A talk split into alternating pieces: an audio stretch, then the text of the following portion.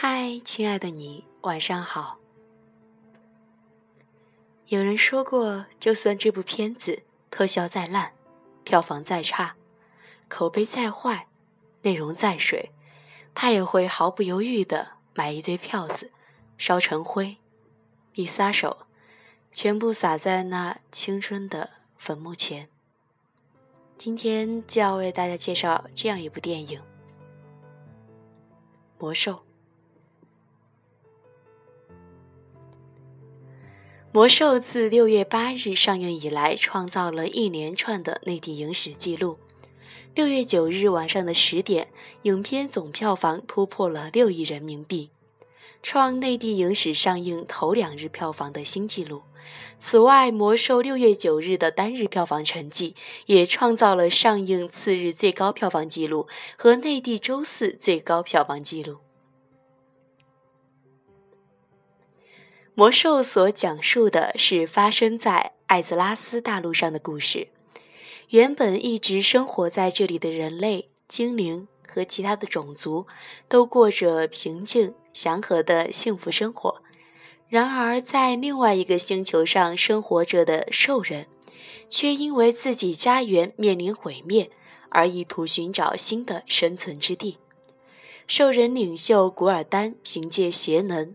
通过黑暗之门将兽人传送到了艾泽拉斯，于是人类世界的和平被打破，两个种族为了各自的家园奋起而战。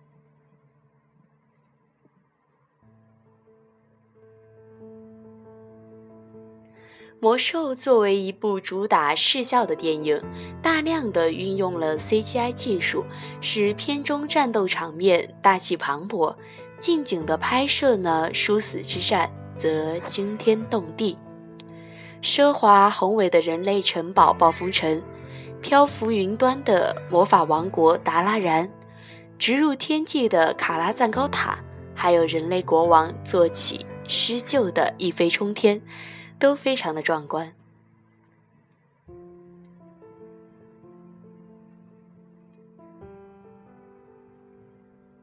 有女性观众称，骨灰级魔兽玩家的前女友都应该去看看这部电影，毕竟这曾经是我们最大的情敌。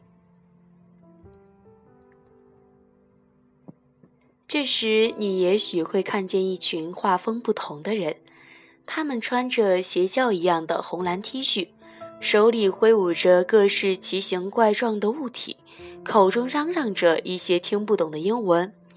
有些还会分成两派，欲行斗殴状。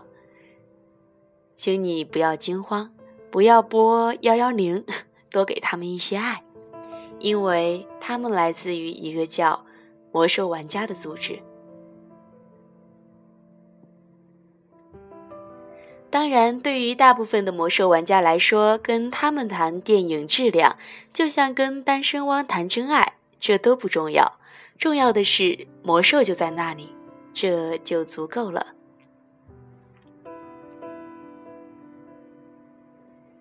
因为本片是魔兽系列的第一部电影，所以制作方还是采用了最稳妥的、更加偏向非游戏玩家的方式。基本上呢，没有任何的观影障碍，人物善恶分明，故事简单易懂。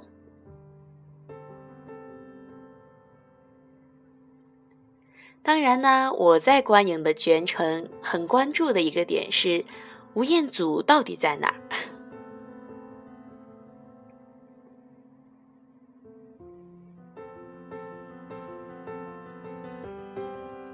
我们已经无法用正常的评价体系来判断这部电影了。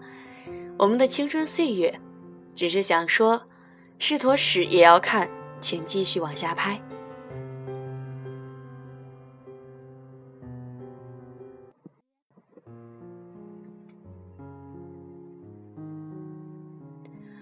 从我在二零零六年那个初三的夏天踏入艾泽拉斯大陆算起，到今年的六月份，不多不少，刚好十年整。十年对于一个人来说可以很长，也可以很短。对于无数望眼欲穿的老玩家来说，从暴雪2006年5月份公布魔兽的电影计划，到今天，十年的春夏秋冬，足以让不谙世事的花季少年走到了而立之年的人生路口。如今重新邂逅这个青春的情人，怎能不让人唏嘘不已？很多人也许不理解，魔兽世界对于热衷于此的玩家们是一种什么样的概念。年长者更会对沉迷游戏的人嗤之以鼻。在很多人的眼里，游戏仅仅是一种娱乐消遣的方式罢了。谈魔兽绕不开的一个问题就是，为什么魔兽这个 IP 拥有如此之多的情怀党？这除了游戏本身的素质外，还和我们的成长环境紧密相连。和众多出生于九十年代前后的孩子们一样，游戏伴随我走过了整个青少年时期。从小学拥有自己的 PC 开始，为了在灰色的时间段争取哪怕十分钟的游戏时间，我和爹妈展开了十余年的斗智斗勇。期间被老爹砸过小霸王，捏碎过光盘。拔过电源，扔过鼠标，偷偷玩完电脑后用风扇把机器吹凉，这种经典故事简直是无师自通。在我看来，大致可以被三款代表性的游戏分为三个阶段，而魔兽在众人心目中的地位和整个社会大环境是密不可分的。高中的三年里。魔兽成为了我在学习之外最大的精神寄托。玩魔兽的日子起码占了我业余时间的一半，就像是洗脸刷牙、吃喝拉撒一样，魔兽已经成为了生活很自然的一部分。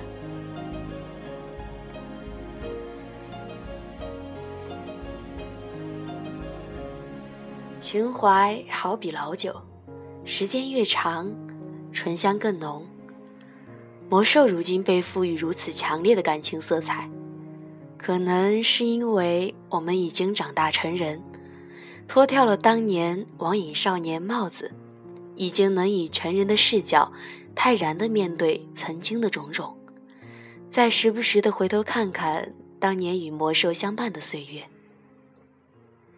在夜深人静的时候，时不时点开一下。站在空无一人的暴风城里，凝视着角色惆怅的背影，